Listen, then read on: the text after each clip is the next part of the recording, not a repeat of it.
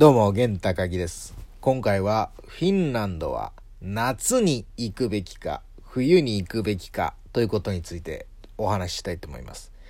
まあ、北欧フィンランドというと皆さん冬のイメージしか基本的にはないんじゃないでしょうか。まあ、オーロラ、サンタなどなど見れるという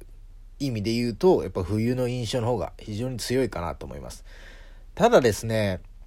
あまり長くはないんですけれど、シーズンとして、夏というのも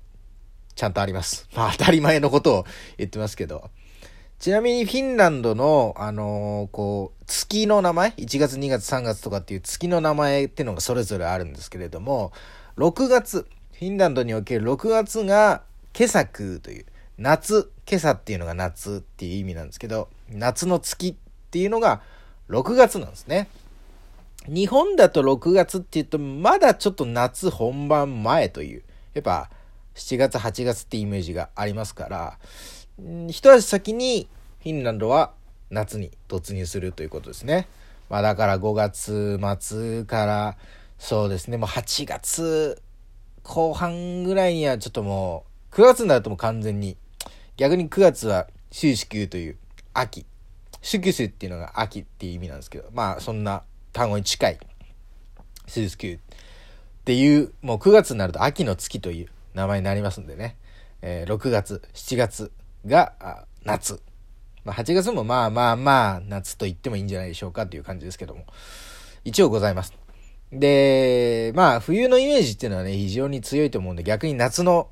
話からしようかなと思うんですけど、フィンランドの夏はどんなもんかというと、とにかく日が長い。日照時間が半端じゃない。もうほんと夜の10時過ぎ、11時ぐらいまで全然普通に明るいんで。だからもう日本人の感覚からすると、どんだけ夏、夜がね、おまあ、日が出てる時間が長くなっても、まあ8時前、7時半ぐらいはまあもう暗いですから。あの感覚からするとですね、夏というのはその日の長さというだけでも常にちょっと感動を覚えるというか、地球って面白いなという感じになりますね。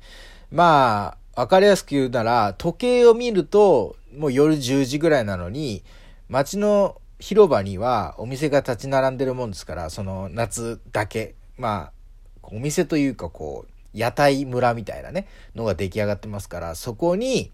夜10時にもかかわらず、見た目確実に小学生低学年ぐらいの子供2人が、子供だけで歩いてたりとかしますからね。これ時間、文字に起こしたらなかなかの事件性ですけど、夜10時に子供だけっていう、まあ、塾帰りの子供の感じとかではないですかね。普通に遊んでる感じの子供が2人。でももう、めちゃめちゃ明るいから、何の違和感もないという。まあ、とにかくその日が長いというところが、最高ですね。で、さらに最高なところっていうのが、もう気候なんですよね、気候。日本の夏というのはもうほんと灼熱という言葉が、えー、ふさわしいというよりも暑さでじりじりもう体が溶けんばかりの熱帯というのを感じますけど、特にここ最近はね。ただフィンランドの夏っていうのはまあ言うても気温は25、6度ぐらいですかね。こう、まあ30度まで行くことはまああんまなかなかない。まあもちろん暑い夏ってのもありますから、その時その時、年々によってね。そういう時もありますけど、まあでも30度いかないですよ。25、6、7、8ぐらいなもんで。で、これがいいのがね、湿度がまあないんでね、あのー、本当にカラッとしてるんですよね。だから逆に言うと太陽が出てるところはものすぐあったかいけど、日陰に入っちゃうと、その空気がジメジメしてないから熱が伝わってこないんでね。結構涼しい。だから、まあ逆に言うとちょっと常にね、あの出たり、えー、日陰出たり入ったりするときに、あの、一枚羽織ったり羽織んなかったりっていうのは調整必要ですけど、まあでもなんか汗だくになることのない夏ってなんて素晴らしいんだろうと思いますね。だから、その、あなたの好きな季節は何ですかっていう質問がもしあったとして、その、日本しか知らなかった時は、まあ秋が好きだなとか、ちょっと涼しくなってく感じが好きだなと思ってましたけど、やっぱ国によって気候って全く違うもんですから、あなたの好きな季節は何ですかって言われたら、まず、どこの地域のですかと聞きたいですけど、まあ、とにかく、あんまり自分は夏、日本の夏ちょっと得意じゃないんですけれども、まあ、生まれがちょっと東北で涼しいところの人間っていうのもありますから、ただ、フィンランドでどの季節が一番好きかと聞かれたら、まあ、間違いなく夏と答えるでしょうね。本当に。まあ、それぐらい気候がとにかく素晴らしい。だから、まあ、特に何かね、旅の目的があまりなかったとしても、その太陽が出てるっていうこととか、あまあ、過ごしやすい気候っていうことだけで、まあ、街中をぶろつく、ぶらつくだけでももう十分楽しめるということはありますよね。ただまあ他のヨーロッパの海外と比べますとその大量に観光名所があるっていうわけではないんですないんでまあそんなにねあの見て歩くっていうことはありませんけど逆に言うとこうあっち行ってこっち行ってって忙しくないんでねあのゆったりとそう暮らすような旅は夏はできるんじゃないかなというふうに思いますね。それがまあ夏の良さとにかく気候、えーまあ地球の神秘を感じられますよ。こんなに違うんだな地域によってっていうのをね。で一方冬ですけれど冬はねやっぱりまあ暗いですね。もちろん暗いその夏が長い分冬はあの短い。短いというか日が出てる時間が短いんですね。もうほんと圧倒的に短くてマジで夕方のというか午後昼過ぎの3時半には暗いですから。しかもこれフィンランドの南部の方そうですからね。北部に行くともっと暗いですから。もう極夜。もう一日中太陽が出ないっていう地域も北に行けば行くほど増えてきますからね。ただまあ冬になると北部のエリアに行けばやっぱりオーロラを見えるチャンスももちろんありますしあとはそうですね。まあそういう北部の方に行くのであれば冬の季節であればやっぱりアクティビティがいろいろありますから。まあ、これはおすすめですよね。もう、例えばスノーモービルとかも、まあ、日本でもできますけれどもね、多分できますけれども、もう、フィンランドの北部なんて家もほとんどないし、もう雪だらけですから、もう走りたい放題。もう、ちょっとした、あの、アクティビティのガイドさんに連れてってもらうだけでね、もう1時間ぐらいは軽く運転できますから、もうお腹いっぱいだよってぐらい十分楽しめますからね。そういう意味で言うと、アクティビティを楽しもうと思うのであれば、冬はおすすめなんですよね。雪が。またね、綺麗なんですよね、雪がね。こう、一面の雪景色っていうのがね、特に北部の田舎の方に行きますとね、やっぱり見渡す限り足の踏んだ跡がない雪の景色っていうのはやっぱ綺麗なんですよね。で、あと、自然で感じるのは、湖の国なんですよ、フィンランドってのは。湖の国なんですけど、その湖をほぼ全て凍りますから、湖の上を余裕で歩けちゃう。で、湖の上っていうのは木もなければ、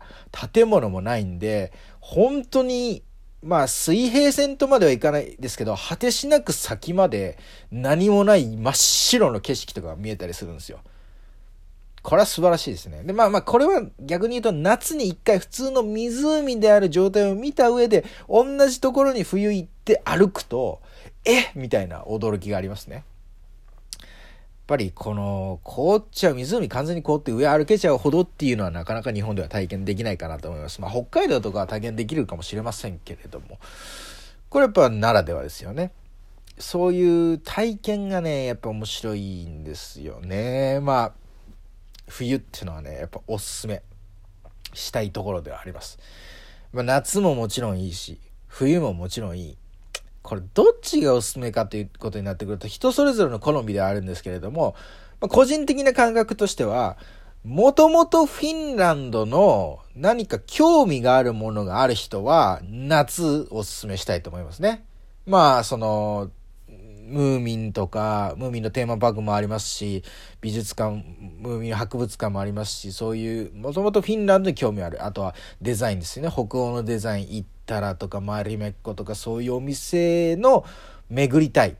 アウトレットみたいなのもあったりしますし、そういうのを巡りたいとか、もともとフィンランドに結構興味があるという、フィンランドの文化とかね、フィンランドのブランドとかに興味があるという場合は、夏に行くと、やっぱり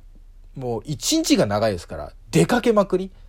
一回出かけて帰ってきて、二、三時間休んでも、もう一回出かけられますからね、マジで。ほんと、一日が長いんでね。いろんなもう元から興味がある人が、興味があるものが多い人は夏行った方がいいかなと思いますね。一方、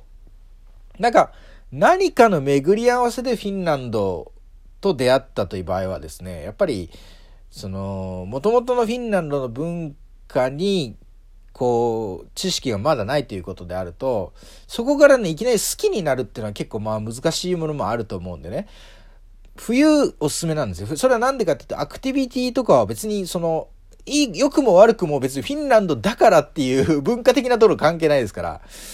まあそのアクティビティとして単純に面白い。で、あと、オーロラが見れるっていうのは、これはね、やっぱりね、もう超越しますよ。文化とかなんか、個人とか、そういう感覚を超越して感動するものがありますから、やっぱり、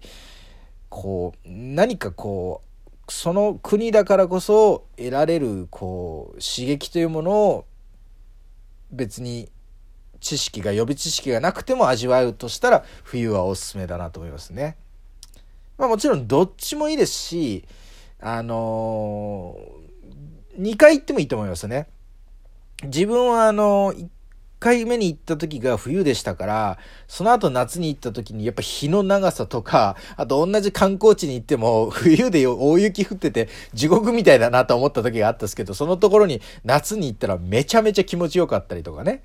あの、そういうのもありますから、2回夏冬冬夏どちらの順番でもいいですけど行ってみるというのもね味わい深くていいんじゃないかなと思います。ということでもちろん個人的な好みにはよるんですけれどもまあもともと興味があるなら夏、えー、まだ何も知らないんだけどフィンランド行ってみようかなって場合はアクティビティとかオーロラとかまあなんか予備知識なくても楽しめる、えー、ものがたくさんできる冬がおすすめかなと思っております。ということで皆さん興味あったらフィンランドぜひ行ってみてください。また次回別のトークテーマでお会いしましょう。それではバイバイ。